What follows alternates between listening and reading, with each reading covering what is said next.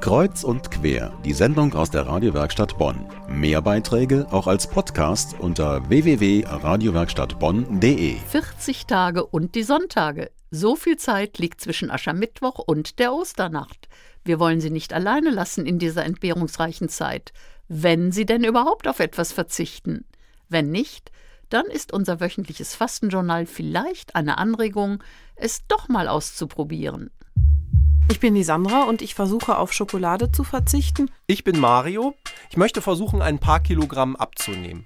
Mein Name ist Christina und ich möchte überflüssige Dinge in meinem Haushalt reduzieren. Daniel, ich esse zum Frühstück in der Fastenzeit nur noch eine halbe Müslischale.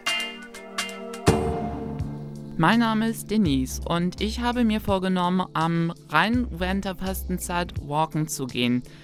Das hat auch teilweise schon mal ganz gut geklappt. Das Wetter hat ja prima mitgespielt. Die Rheinpromenade da in Godesberg ist gerade so die Ecke, wo ich mir denke, ja, andere sind im Urlaub hier und äh, finden das alles wunderbar und schön.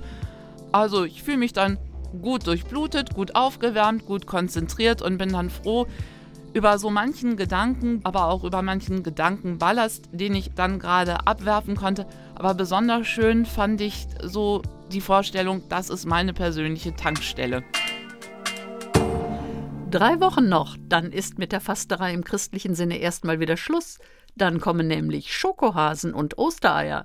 Wenn Sie Ihre Fastenerfahrungen mit uns teilen möchten, dann besuchen Sie uns doch mal auf unserer Facebook-Seite bei der Medienwerkstatt Bonn. Da finden Sie auch alle unsere Fastenjournalbeiträge nochmal zum Nachhören.